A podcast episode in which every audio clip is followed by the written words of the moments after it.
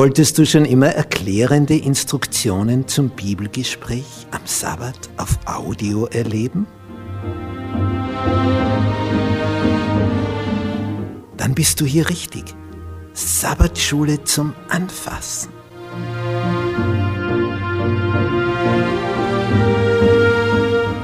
Fünf Minuten pro Tag. Insgesamt 30 Minuten pro Woche.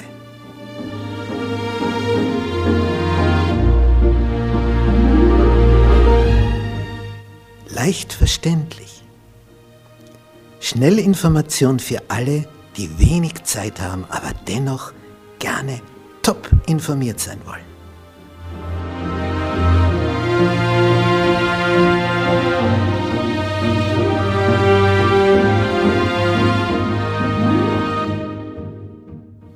In Christus ruhen. In der Verbindung mit Jesus tiefe Geborgenheit finden.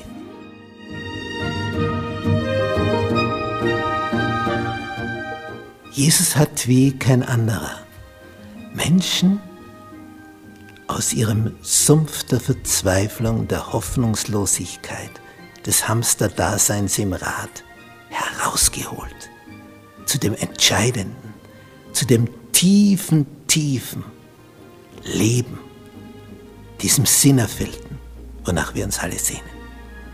Diese Szenen, die wollen wir tiefer betrachten, damit wir zu dem finden, wonach wir uns sehnen.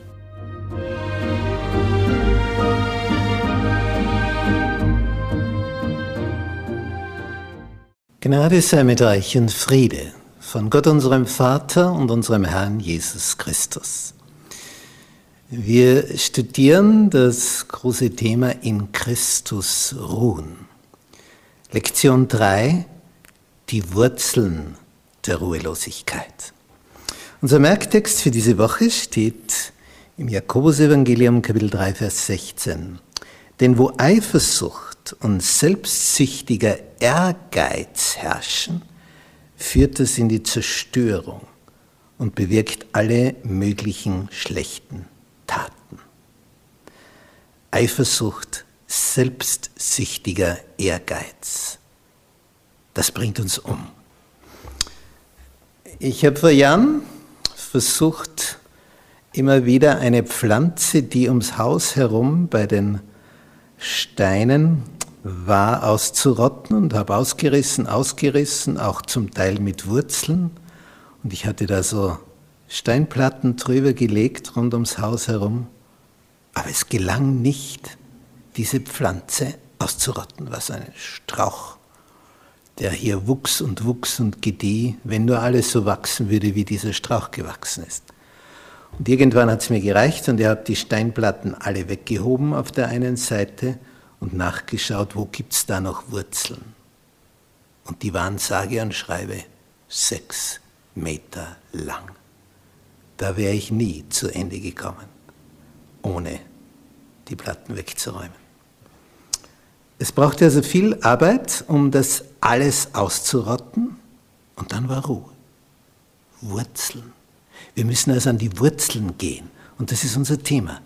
Die Wurzeln der Ruhelosigkeit. Warum funktionieren Dinge nicht? Wo sind da die Wurzeln für das, dass wir auf der Suche sind und nicht nicht und nicht diese Ruhe, diesen Frieden, diese Sicherheit, diese Geborgenheit, diese Erfüllung der Sehnsucht finden, wonach wir uns sehnen. Wo sind diese negativen Wurzeln? Und die wollen wir in dieser Woche aufspüren und sie ausrotten. Und wenn wir Steinplatten dabei aufheben müssen, im übertragenen Sinne, wir wollen herausfinden, wo ist das, was uns unsere Lebensqualität schmälert und uns hindert voranzukommen. Das suchen wir aus.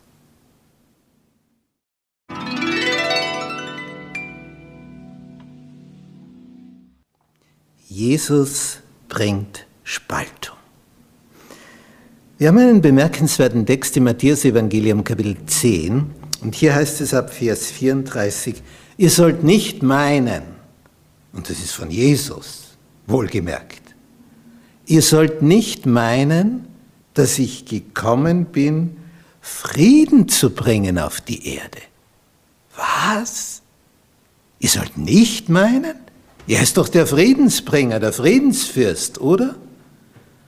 Und er sagt, ihr sollt nicht meinen, dass ich gekommen bin, Frieden zu bringen auf die Erde. Ja, was dann? Ich bin nicht gekommen, Frieden zu bringen, sondern das Schwert. Was?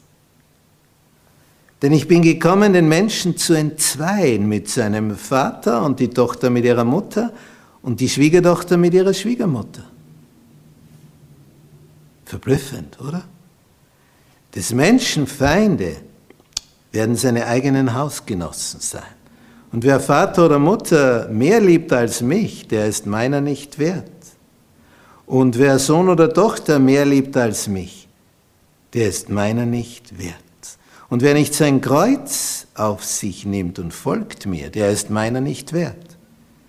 Wer sein Leben findet, der wird es verlieren. Und wer sein Leben verliert um meinetwillen, der wird es finden. Also der Text hat es in sich. Daran knabbert so mancher und so manche. Was bedeutet das? Bin ich gekommen, Frieden zu bringen, sondern das Schwert. Bei Jesus scheiden sich die Geister. Wenn er wichtig wird im Leben eines Menschen, wenn er die große Liebe wird, dann werden das die anderen merken. Und es kann sein, dass die mit Eifersucht reagieren. Ja, du liebst ja Jesus mehr als mich. Und dann schaltet der andere vielleicht auf Stur oder auf Hass oder was immer. Oder wird einfach unrund. Jetzt bist du aber bisher hier aufgrund der Familiensituation, der Arbeitsplatzsituation in einer engen Verbindung, engen Gemeinschaft. Du bist immer wieder beisammen. Und jetzt müssen die sich neu orientieren, aufgrund dessen, dass du mit Jesus in Beziehung trittst. Das verändert dich und wenn du neu bist, ja, dann müssen auch die anderen rundherum um dich sich neu orientieren und nicht jeder will das. Und so manch einer reagiert mit, Abneigung, Kritik und na, wenn du so bist, dann lernst du mich aber kennen von einer anderen Seite. Und reagieren negativ.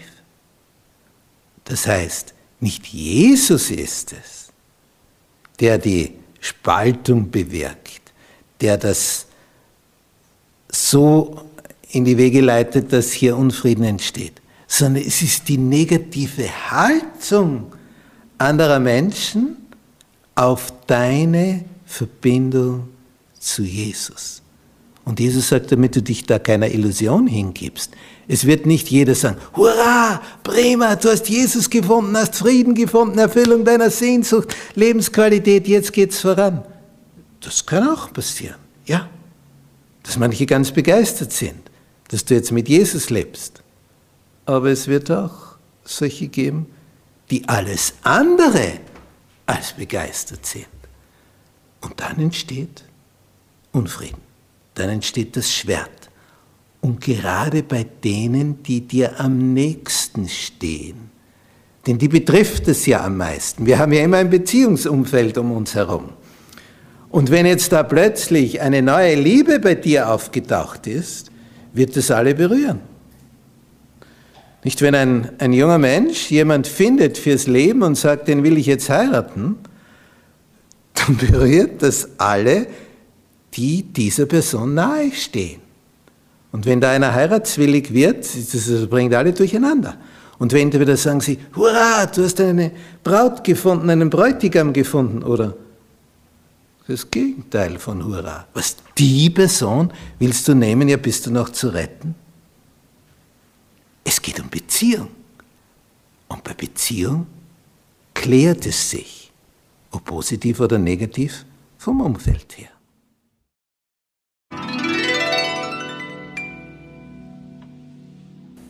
Egoismus. Also dieses Ego, lateinisch Ich, davon dieses Fremdwort kommt, das ist schon eine Geschichte. Wenn eine Ehe scheitert, dann ist der Egoismus immer im Spiel. Entweder bei einem oder bei beidem, bei einem mehr, bei einem weniger, bei beiden gleichwertig. Aber es ist immer das Ego. Boah, das lasse ich mir nicht gefallen. Und, und warum sollte ich das? Und außerdem und überhaupt und sowieso. Und was ich dir schon lang sagen wollte, der Egoismus, der nur darauf aus ist, Hauptsache ich. Und in einer Paarbeziehung geht es natürlich nicht mit Hauptsache ich, da wäre dann günstiger Hauptsache du. Und in der Verliebtheit ist das auch so, ganz automatisch. Hauptsache du, Hauptsache ich bin mit dir beisammen. Egal wo du hingehst und ich gehe mit dir und nach einer Weile wird das dann etwas nüchterner, wenn man das dann durchzudenken beginnt. Aber am Anfang, in der ersten Euphorie und der Egoismus, ist der Tod jeder Liebesbeziehung.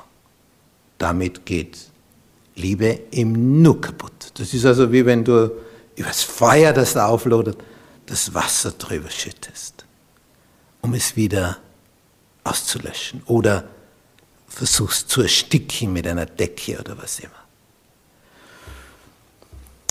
Feuer braucht Nahrung und braucht Luft, Sauerstoff. Und der Egoismus, der bringt alles zum Einsturz. Da hat Jesus diese Geschichte erzählt von einem Getreidebauern, der wieder erwarten eine Riesenernte einbringt. Und er stellt bald fest, meine Scheunen sind zu klein, ich kann das nicht lagern, so eine Fülle. Was mache ich? Ich kann aber auch nicht grenzenlos einfach dazu bauen. Ich muss neu bauen. Ich reiß das Alte nieder und baue was Neues, Besseres hin und dann habe ich Vorrat für Jahre. Und dann kann ich sagen, oh, jetzt, jetzt hast du vorgesorgt. Jetzt, jetzt sei mal ganz ruhig. Iss, trink, habe guten Mut, genieße das Leben. Du Narr, sagt Gott. In dieser Nacht kommt deine letzte Stunde. Und dann kommt die entscheidende Frage. Und wem wird dann gehören, was du angehäuft hast? Einmal dir sicher nicht mehr, denn du musst es abgeben. Du gibst den letzten Löffel ab. Was dann? Was machst du dann? Und Jesus zeigt hier einen Mann auf, der vorausschauend unterwegs ist. Also der ist tüchtig, ist ein richtiger Unternehmer. So, ich reiß das nieder, baue was Größeres, dann habe ich lange Zeit Ruhe. Ja, außer du stirbst vorher dann hast du wirklich lange Zeit Ruhe. Aber eine andere Ruhe, die Grabesruhe, tritt dann ein. Und Jesus zeigt auf, dass alles, aber auch alles, was nur für dieses Leben geplant wird, zu kurzsichtig ist. Brauchst Weitsicht kommt normalerweise im Alter ohnehin, aber nur in Bezug auf unsere Pupille. Aber Weitsicht in geistiger, in geistlicher Hinsicht, dass du vorausschaust und dich fragst, ja, ich plane ja immer nur bis zur Todesschwelle. Wäre es nicht besser, über den Tod hinaus zu planen? Ja, wer kann über den Tod hinaus planen? Ja, das kannst du. Ja, wenn du das nicht machst, dann bist du sehr kurzsichtig unterwegs. Wenn du dich nämlich hier und jetzt mit Jesus befreundest, dann hast du jemand, der dich über den Tod hinaus führen kann, der dich über die Todesschwelle trägt und dich wieder lebendig macht. Kennst du den schon? Was noch nicht? Ja, dann wird es aber höchste Zeit. Und wenn du ihn schon kennst, dann vertiefe diese Beziehung. Dass es eine echte, innige Freundschaft, eine echte, innige Liebe wird, auf dass du dann über die Todesschwelle kommst.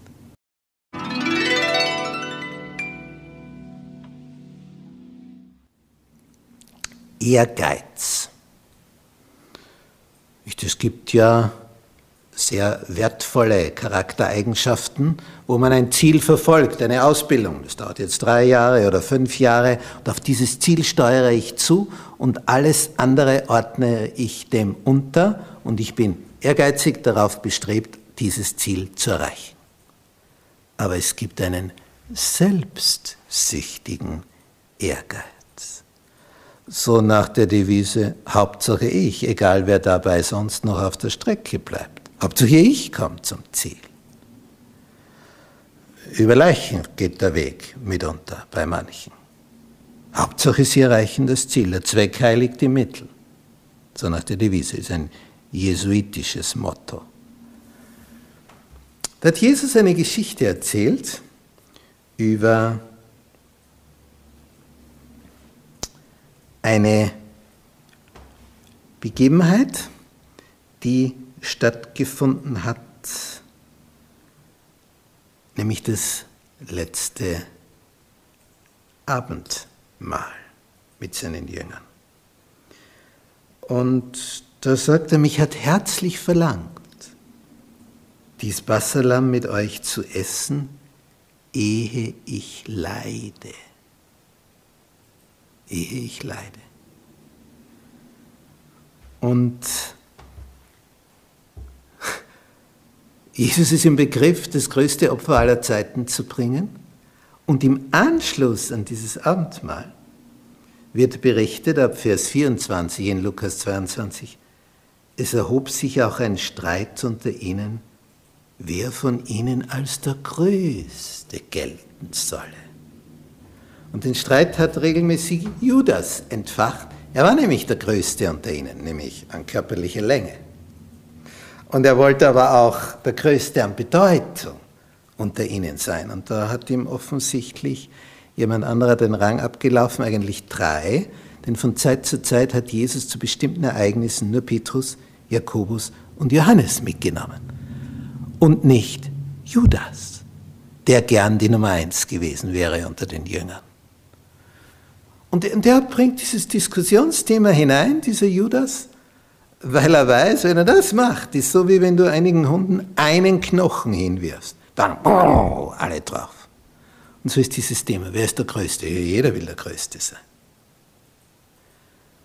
Und Jesus klärt das und sagt, Vers 25, die Könige herrschen über ihre Völker und ihre Machthaber lassen sich Wohltäter nennen. Ihr aber nicht so, sondern der Größte unter euch soll sein wie der Jüngste. Denn das hat früher gar nichts gegolten, wenn du jung warst. Und der Vornehmste soll wie ein Diener sein.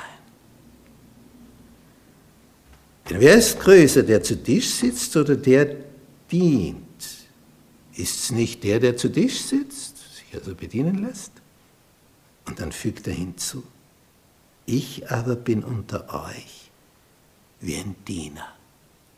Paulus schreibt im Philipperbrief Kapitel 2, Jesus entäußerte sich selbst und nahm Knechtsgestalt an. Der König des Universums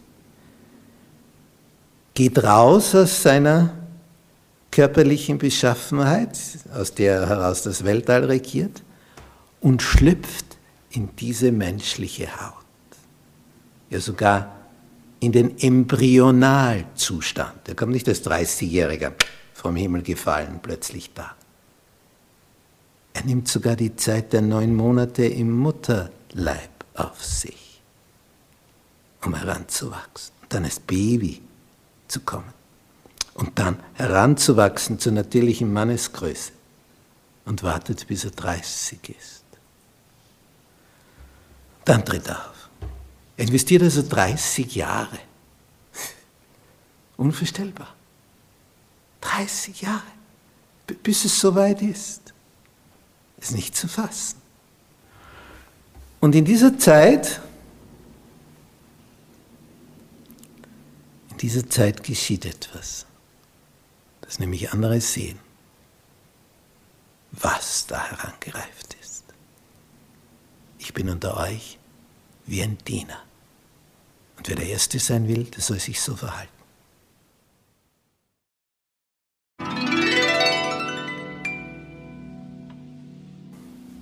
Heuchelei. Was ist ein Heuchler?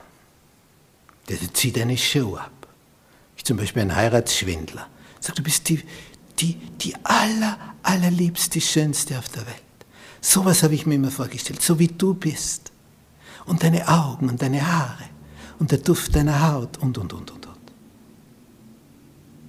In Wirklichkeit will er nicht die Person, sondern was die Person hat. Und es gibt ja nicht nur Heiratsschwindler im männlichen Bereich, sondern natürlich auch im weiblichen Bereich. Wenn sie sich im Spiegel betrachtet, dann sieht sie, ja, ich bin attraktiv. Ach, dort ist ein Millionär, den könnte ich mir angehen. Sie will nicht diesen Menschen, aber was er besitzt. Und der Heuchler täuscht also etwas vor, als ob er in Liebe entflammen würde. In Wirklichkeit entflammt er in Liebe für den Besitz der anderen Person. Und wenn das noch in religiöser Hinsicht passiert, dass man also Liebe für Gott heuchelt, obwohl das überhaupt nicht da ist, und man noch der irrigen Ansicht ist, das könnte Gott überzeugen, also dümmer kann man ja nicht mehr sein. Wenn der, der uns geschaffen hat, in unser Herz sieht und um unsere Gedanken weiß, noch bevor wir sie ausgesprochen haben, und schon weiß, was wir in zehn Jahren tun werden, weil er uns so durch und durch kennt. Ja, wollen wir dem etwas vormachen? Aber Heuchelei ist etwas, wenn sie dann aufgedeckt wird, enorm wehtut. Nicht, wenn du entdeckst, ich bin einem Heiratsschwindler, einer Heiratsschwindlerin aufgesessen. Pih.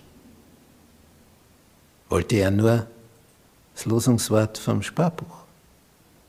Und dann abgehoben und dann ein abgehobenes Leben geführt. Ich war unwichtig. Mein Besitz war wichtig für die Person, die ich geheiratet habe. Wenn du das dann feststellst, das war nur Heuchelei, da war nur etwas vorgetäuscht. Matthäus schildert in seinem 23. Kapitel die Abschiedsrede Jesu an die Gelehrten seiner Zeit, vor allem an die Pharisäer. Und Jesus sagt da mit Tränen erstickter Stimme, weh euch Weh euch, weh euch. Und immer wieder kommt diese Formulierung, weh euch, Schriftgelehrte und Pharisäer, ihr Heuchler, ihr Heuchler. Und dann wieder, weh euch, Schriftgelehrte und Pharisäer, ihr Heuchler, ihr täuscht etwas vor. Und da Jesus ins Innere sieht, weiß er genau, wer heuchelt und wer es echt meint. Wenn wir in eine Vertrauensbeziehung einsteigen, also in eine tiefe, tiefe persönliche Beziehung zu jemandem, und wir entdecken dann, das war nur vorgeheuchelt, diese Begeisterung für dich. Was, es tut weh. Du merkst, die Absicht war eine ganz andere. Und wenn du die Absicht dann merkst, dann bist du verstimmt. Weil das einfach weh tut. Wenn wir in Bezug auf Gott etwas vorheucheln, völlig sinnlos. Es verschlimmert den Zustand. Du machst es dir dadurch schlimmer. Denn der Heuchler handelt ja so, um sich zu verbessern. in Bezug auf Gott kann das nicht gelingen, was unter Menschen gelingen mag. Man hört immer wieder, wie das sich da jemand im Internet anbietet und da wird jemand ganz nervös, ob männlich oder weiblich, durch das Gegenüber, was da schreibt. Und das sind gute Psychologen, die hier schreiben. Die locken Gelder raus. Ja, aber damit ich kommen kann, ich bräuchte also ein Flugticket und dazu bräuchte ich so und so viel Bares auf die Hand. Und da überweisen Leute, überweisen alle ihre Ersparnisse. Und das geht so lang, bis alles, was sie an Ersparnissen hatten, aufgebraucht ist. Weil dann schweigt die andere Seite. Und zu einem Kontakt kommt es nie mehr. Das ist bitter.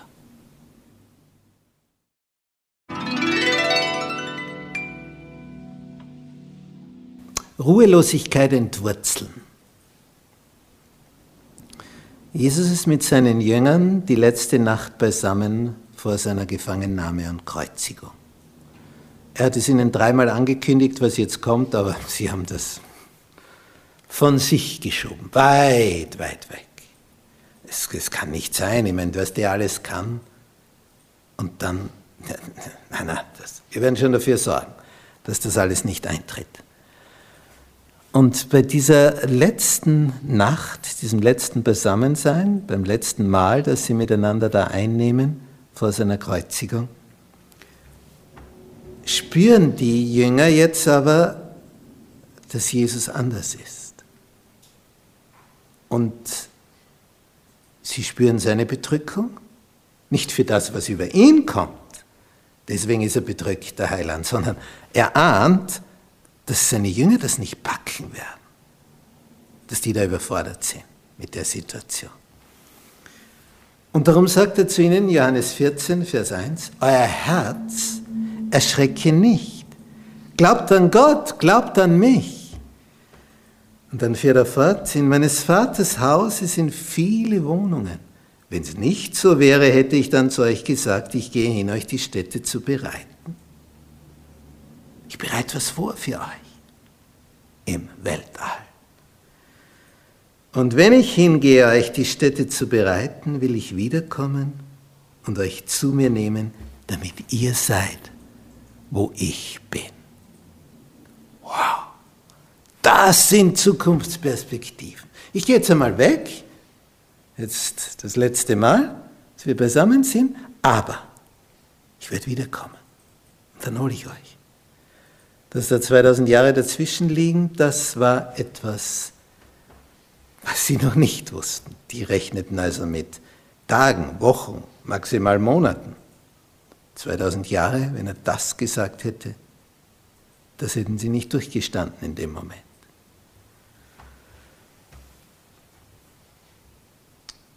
Ich gehe hin, euch die Städte zu bereiten. Und wenn ich hingehe, euch die Städte zu bereiten, will ich wieder kommen und euch zu mir nehmen, damit ihr seid, wo ich bin. So wird die Ruhelosigkeit entwurzelt.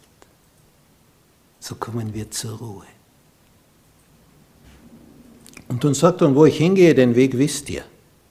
Dann meldet sich der Thomas und sagt, na, wir wissen nicht, wo du hingehst. Wie, wie soll man dann den Weg wissen? Der protestiert also. Und dann sagt Jesus diesen bedeutungsvollen Satz. Ich meine, von ihm sind alle Sätze bedeutungsvoll, aber der fasst das so richtig zusammen. Das ist eine komprimierte Geschichte, der Kern des Kerns. Ich bin der Weg. Ich bin's. Sowas sagt man ja normalerweise nicht, oder? Man sagt, ich kenne den Weg, ich weiß den Weg und ich, jetzt erkläre ich dir, wie du auch den Weg findest.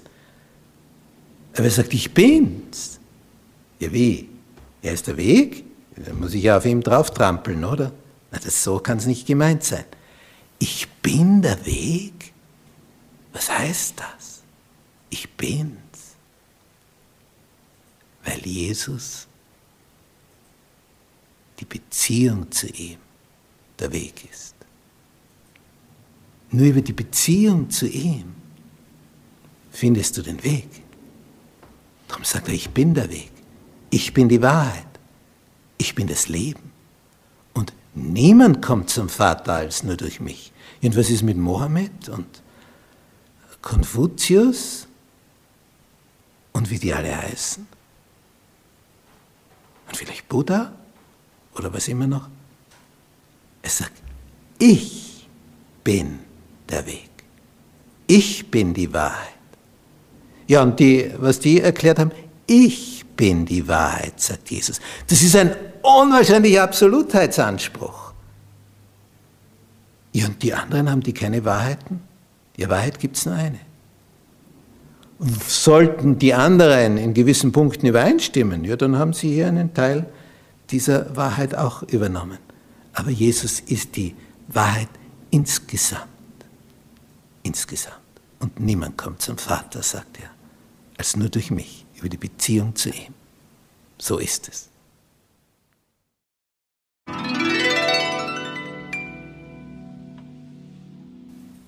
Zusammenfassung.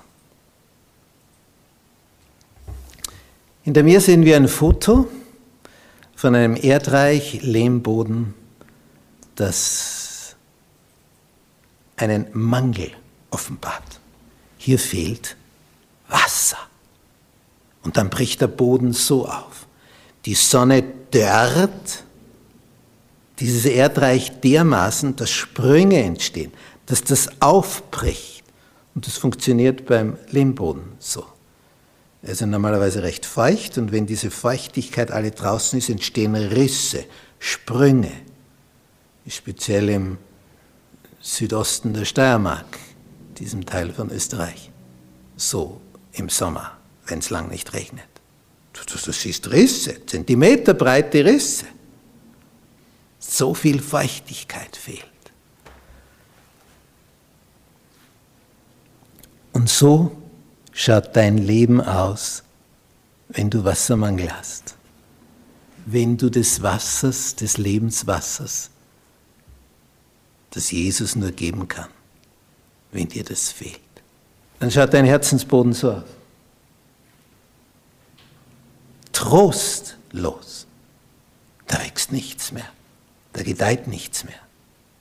Und im Gegensatz dazu, das Gemälde, was uns Maximilian Jantscher gemalt hat, der Blindgeborene, der jetzt sehen kann und in Jesu Armen sich findet, voller Dankbarkeit.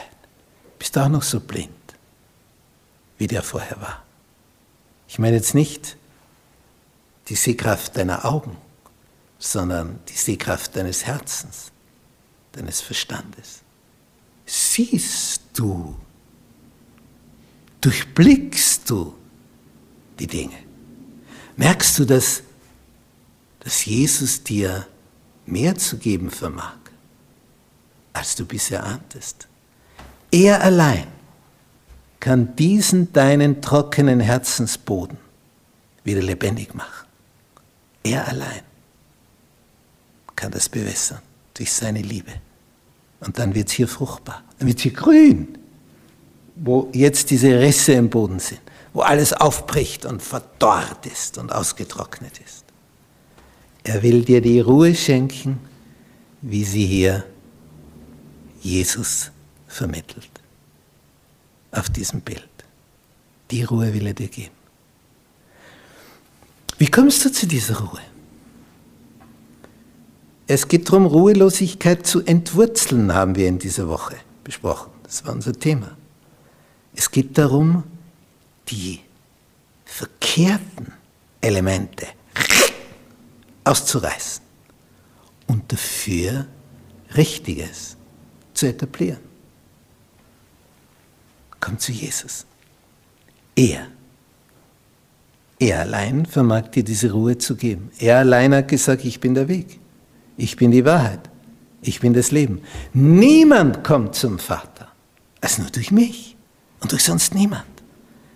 Nur durch Jesus findest du diesen Frieden, diese Sicherheit, diese Geborgenheit, diese Seligkeit.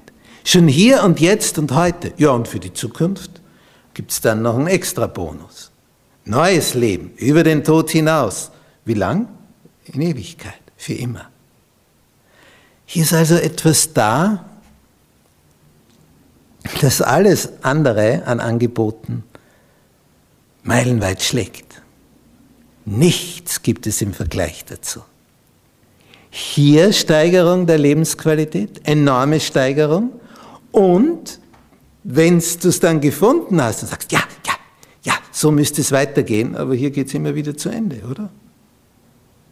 Also alle, die bisher gelebt haben, sind ja wieder ins Grab gesunken.